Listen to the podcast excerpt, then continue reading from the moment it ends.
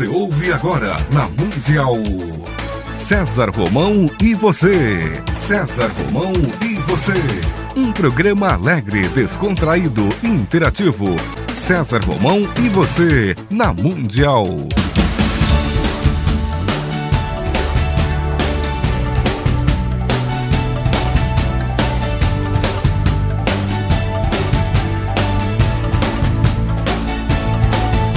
Toda a força pra vencer e o saber pra comandar. Tudo isso um dia vai chegar. Na jornada que começa, mil perguntas vão surgir. Vai achar suas respostas, vai saber aonde ir. Só você vai encontrar liberdade pra viver. E um dia então será como um grande homem deve ser. Olá, tudo bem? Fique comigo que eu estarei com você aqui na sua, na minha, na nossa querida Rádio Mundial. Mesmo sem ninguém contigo, ninguém pra te guiar. Mas com fé e paciência, sei que um homem vai se tornar. Só você vai encontrar liberdade pra viver. E um dia então será como um grande homem deve ser. Quando falamos em líder, sempre nos vem à mente a ideia de grandes nomes, não é verdade? Como líderes religiosos, políticos, empresários e outras personalidades aí que fizeram história. Mas nós podemos e devemos ser líderes das nossas ações na vida que levamos e com aqueles que amamos e respeitamos. Qualquer fato relacionado a uma organização, um Estado, um movimento com bandeira ou sem bandeira, uma sociedade organizada ou até mesmo uma sociedade que está se formando envolve, nas suas raízes de criação, um evento chamado liderança. Liderar a sua vida, tornar-se um líder, é hoje a nossa conversa. A ausência de personalidade ocorrida nos últimos tempos, nesse mundo moderno, fez com que pessoas dotadas de qualidades de liderança criassem ideias e metas que preenchessem o vazio de uma população que chamava por algo novo. Essa população foi levada por um caminho sem volta e muitas vezes partiu do nada para lugar nenhum, juntamente com seu líder, o qual, ao cair, terminou por derrubar tudo e todos, assim como pedras de dominó alinhadas. Esse tipo de liderança muitas vezes conquistou seu espaço não por capacidade, mas simplesmente porque subia em um banco e dava ordens que ecoavam em gritos, pronunciando mentiras nas quais essa própria liderança acreditava. E ao longo da história tem muita mentira aí que acabou se tornando verdade, de tanto ser repetida. E não era muito difícil ser ouvido, pois o líder tinha diante de si um público vulnerável, né? bastante vulnerável e receptivo, em que suas personalidades reprimidas não davam oportunidade de se valorizar ou ter as suas ideias próprias.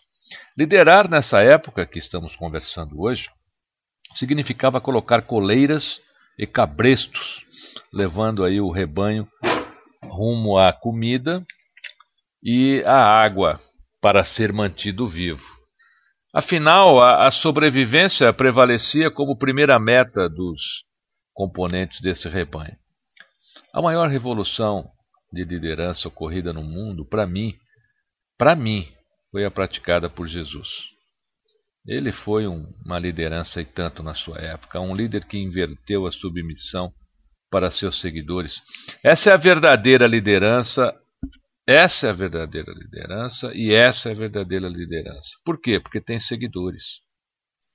Na Grécia antiga, os discursos duravam horas, até dias. Quando Platão discursava, todos o ouviam atentamente, e ao término ele era aplaudido incessadamente por horas. Quando Cícero, quando Cícero discursava, era pouco aplaudido, mas ao, ao sair, quase todos o seguiam. Tanto Cristo quanto Cícero eram seguidos não pelo motivo de liderarem sua causa própria, mas pelo bem comum. Certamente o inverso de muitos líderes que acreditavam ter seguidores, mas na verdade tinham apenas fanáticos, desprovidos de qualquer ideal comum por trás dos seus ombros. Nesses novos tempos, os acontecimentos antigos ainda são atuais, porque nas novas organizações e na vida das pessoas a liderança ainda se faz presente, mas de uma maneira muito superior. O chefe que grita recebe o endereço de um bom analista, aquele que se impõe pela força terminará como treinador de alguma academia de alterofilismo, não é mesmo? As organizações e a sua vida hoje, assim como a sociedade, elas não mais aceitam ideias sem discuti-las, dando, desta forma, espaço para o nascimento da liderança democrática, na qual um líder se impõe desde que seu trabalho possa formar outros líderes, na qual os líderes natos não existem e se dá lugar à liderança que está sendo aprendida e aperfeiçoada mediante fatos novos e ocorrências modernas de decisões. Isso atrofia a personalidade de liderança, seu estilo e seus traços, uma vez que os, os acontecimentos e, e mudanças de comportamento no mercado estão mais rápidos do que uma tomada de decisão. Nos dias de hoje, a liderança pode tomar determinada medida para ser implantada no dia seguinte e nesse dia descobrir que o mercado não comporta mais, porque mudou de comportamento. Medidas tomadas repentinamente contra tantas coisas que acontecem, tantas coisas que acontecem, talvez nem, nem consigam ser colocadas em prática. Se você quiser ser recebido como cacique em outra aldeia, terá de se tornar um cacique na sua própria aldeia. Esse é, é o conceito de liderança global que começa internamente. Tudo tem de estar em você antes de estar no mercado. Caso contrário, seus atos e decisões serão falsos, assim como talvez um reinado que tente implantar aí no seu coração, na sua mente, tendo o mesmo fim de uma nota falsificada, porque só quem falsificou às vezes a reconhece e ninguém assume que imprimiu, não é verdade? A liderança global ela, ela envolve um procedimento de análise dos avanços e das tendências que acontecem aqui, lá fora, ou nacionais, internacionais, incluindo até mesmo suas vantagens e desvantagens, descobrindo aí quais os produtos, serviços, os seus negócios têm características para competir hoje. Todo mercado é local, mas o seu pensamento tem que ser global. As fronteiras hoje elas romperam-se tanto em produtos, quanto em serviços, quanto em ideias, e até mesmo no procedimento de, de gestão né, da sua própria vida, da sua empresa, da sua carreira. Por essas razões, os padrões de atuação para se permanecer no mercado hoje necessitam de muitas qualificações. No momento atual, a liderança deve fazer da inovação uma rotina, deve ir criando continuamente o futuro da sua carreira, da sua vida, você se reinventando a cada minuto. Buscar novos horizontes em outros mercados para aplicá-los aí na sua vida é dar impulso e abastecer a sua vida com conhecimentos, tornando esse conhecimento um combustível de longa duração que manterá você uma pessoa sempre atualizada. Caso suas atitudes internas não tenham assim uma visão futurista de um mercado mais amplo, seu destino será o mesmo, de que tantas e tantas pessoas abandonadas nos caminhos dos seus sonhos. Para que a liderança comece aí dentro de você, é necessário você reconhecer alguns princípios que chamo de básicos. Líder é alguém que possui seguidores. Sem seguidores, ele não existe. O líder eficaz, ele não é amado ou admirado. A popularidade não tem nada a ver com liderança. Porém, resultado tem tudo a ver com liderança. O líder deve servir de exemplo e saber que liderar não significa ter posição, mordomia ou privilégio, mas sim muita responsabilidade.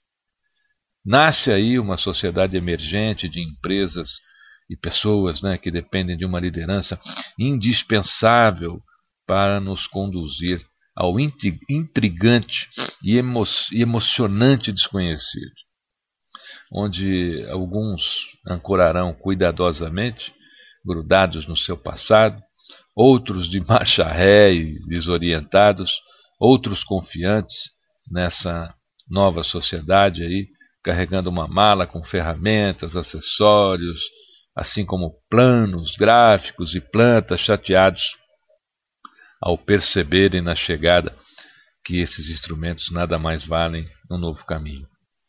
Os mais audaciosos pularão rumo aí ao desconhecido, confiando no destino. Pois para olhar além do desconhecido é necessário ter novas maneiras de pensar. Um jeito novo de encarar os problemas, enxergar com novos olhos e prestar muita atenção com ouvidos bem, bem abertos. Esse é uh, o novo homem, a nova pessoa, o novo líder que mudou a si mesmo antes de preparar seus seguidores para mudar. Você tem que ser a mudança que você quer ver no mundo. Torne-se também uma pessoa líder. Você é capaz, você pode. Se você disser que não nasceu para liderar, pois não encontrou seguidores, eu explico que eles o seguirão quando você se portar como um líder. Porque se você não tiver este comportamento, dificilmente você irá conseguir se comportar como uma liderança. É necessário que a gente encontre o nosso caminho. A maior parte da nossa vida vivemos em busca de um caminho. Seja o caminho para o trabalho, para o amor, para a realização ou qualquer outro caminho que esteja aí batendo forte na sua mente. Mas como encontrá-lo, né?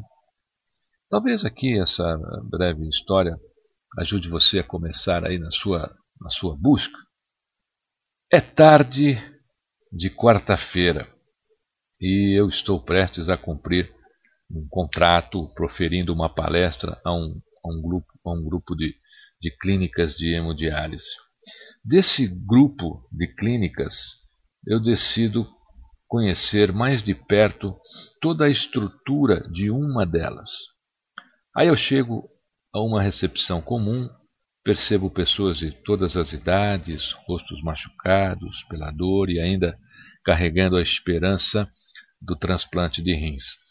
Ali estão pessoas que realmente lutam pelo seu caminho de busca, uma busca talvez maior que a busca espiritual a busca de permanecerem vivas. Ali revistas são folhadas e uma conversa é estabelecida para apenas passar o tempo, né, até a vez de quem for fazer a hemodiálise chegar. A recepcionista chama um dos nomes, essa pessoa se levanta para cumprir mais um ritual por sua existência, ficar conectada a um equipamento por um tempo que somente ela sabe quanto dura. Um solavanco ali na porta acusa a presença de mais um visitante naquele templo. Sim, eu acredito que posso chamar aquele local de templo, pois ali as pessoas entram em busca de mais um sopro de vida e conseguem encontrar aquilo que buscam. A porta se abre e vejo um homem beirando aos 60 anos, conduzido pelo braço para dentro da sala. Ele era cego, é, um cego e, e também mais um visitante daquele templo disfarçado de clínica de hemodiálise. Dizem que Deus tem o poder sobre a vida e a morte, mas ali eu vi a morte ser vencida pela vontade das pessoas em continuar suas buscas, até a salvação chegar. É um lugar onde enfermeiras e médicos se confundem com anjos aliviadores da dor e anunciadores de uma nova esperança. Mas voltando ao homem, ele entra e não há lugar para se sentar. A sala de recepção está cheia. Levanto-me e cedo meu lugar.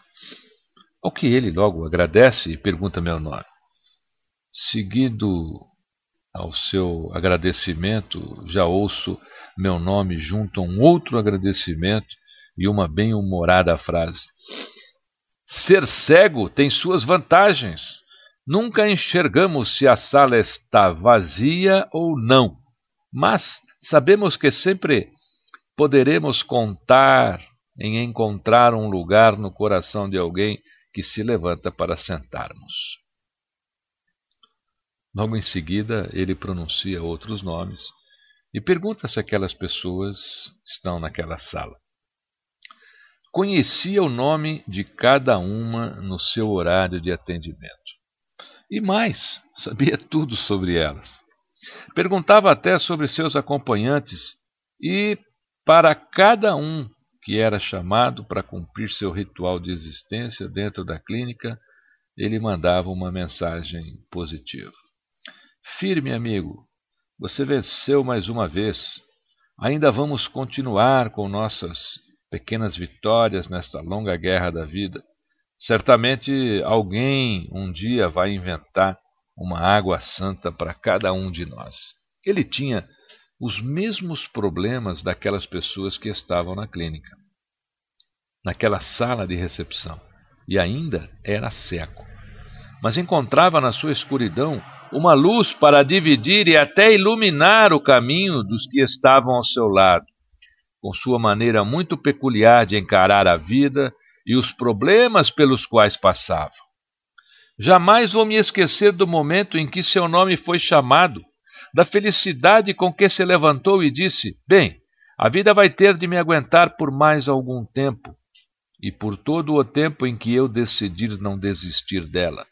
Aí vou eu, destino, Vou encará-lo frente a frente e mais uma vez lhe pregar uma peça. Estou meio sem rins e cego, mas ainda posso sentir o sopro de Deus no meu ser. Esse homem é um verdadeiro buscador. Ele é um verdadeiro instrumento da vida, enquanto muitos buscam em caminhos de peregrinação, em caminhos de templos. Ele encontrou o seu caminho dentro de si, reconheceu o sopro de Deus e fez reverência diante dele. E no seu ser, o sopro do Criador está dentro de você também. Não nos cantos do mundo, nas trilhas secretas, nos rituais todos, Talvez você esteja com tanta pressa de percorrer os caminhos sagrados que nem percebeu o divino sopro dentro de você. Talvez você esteja correndo dele e do seu sopro divino a cada passo que dá, em qualquer direção, chegando a lugar nenhum. A busca do sagrado não se encontra no mundo para depois atuar em você. Ela está em você para, através de você, atuar no mundo. Pare um momento e tente sentir o sopro de Deus que emana dentro do seu ser.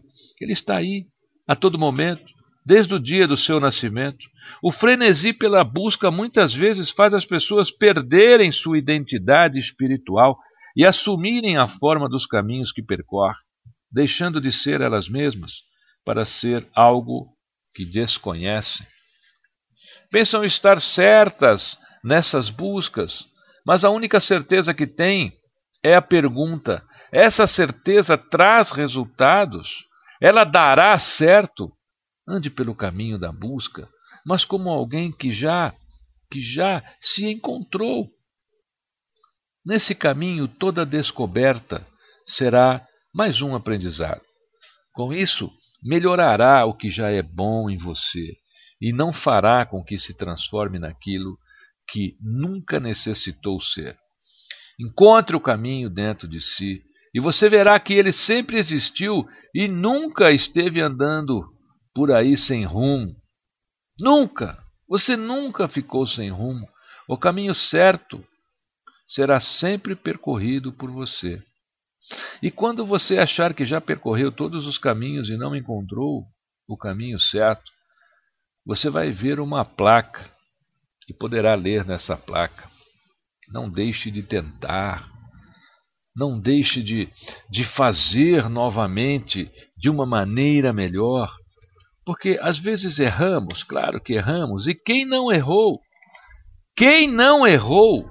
Quantos erros cometemos na nossa vida? Erramos, no, às vezes, num, num relacionamento, erramos num emprego, erramos numa profissão, mas e daí? Ninguém se casa para se separar, ninguém faz uma universidade achando que, que não irá é, levar a sua vida dentro da profissão que cursou nessa universidade. As pessoas fazem as coisas por seus corações e por sua mente porque querem acertar. As pessoas querem que as coisas deem certo. As pessoas não querem que as coisas saiam em desacordo com aquilo que elas imaginaram. É sempre bom não desistir. E se você é uma daquelas pessoas que, que não gosta de desistir, que está preparada para lutar, esta nossa conversa pode continuar.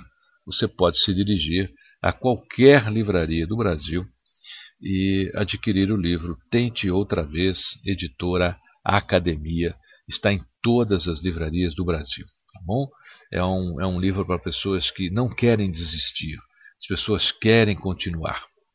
Eu também lancei recentemente o meu mais novo livro, chama-se Um Homem e Seus Discípulos. Também está aí em todas as livrarias do Brasil. É um livro que fala sobre a vida de Jesus.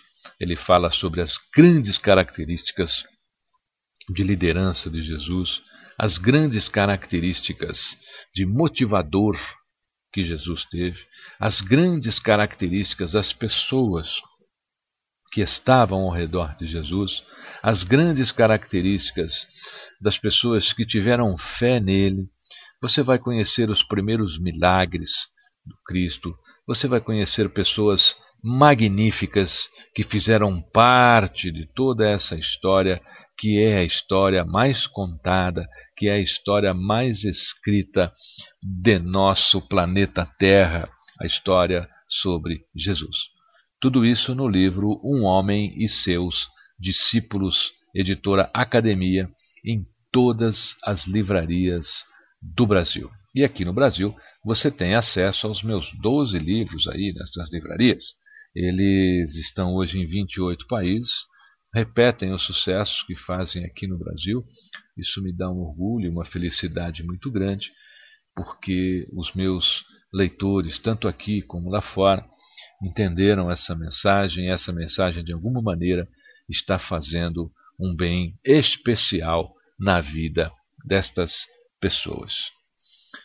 Você fique comigo, que eu estarei com você aqui, na sua, na minha, na nossa querida Rádio Mundial.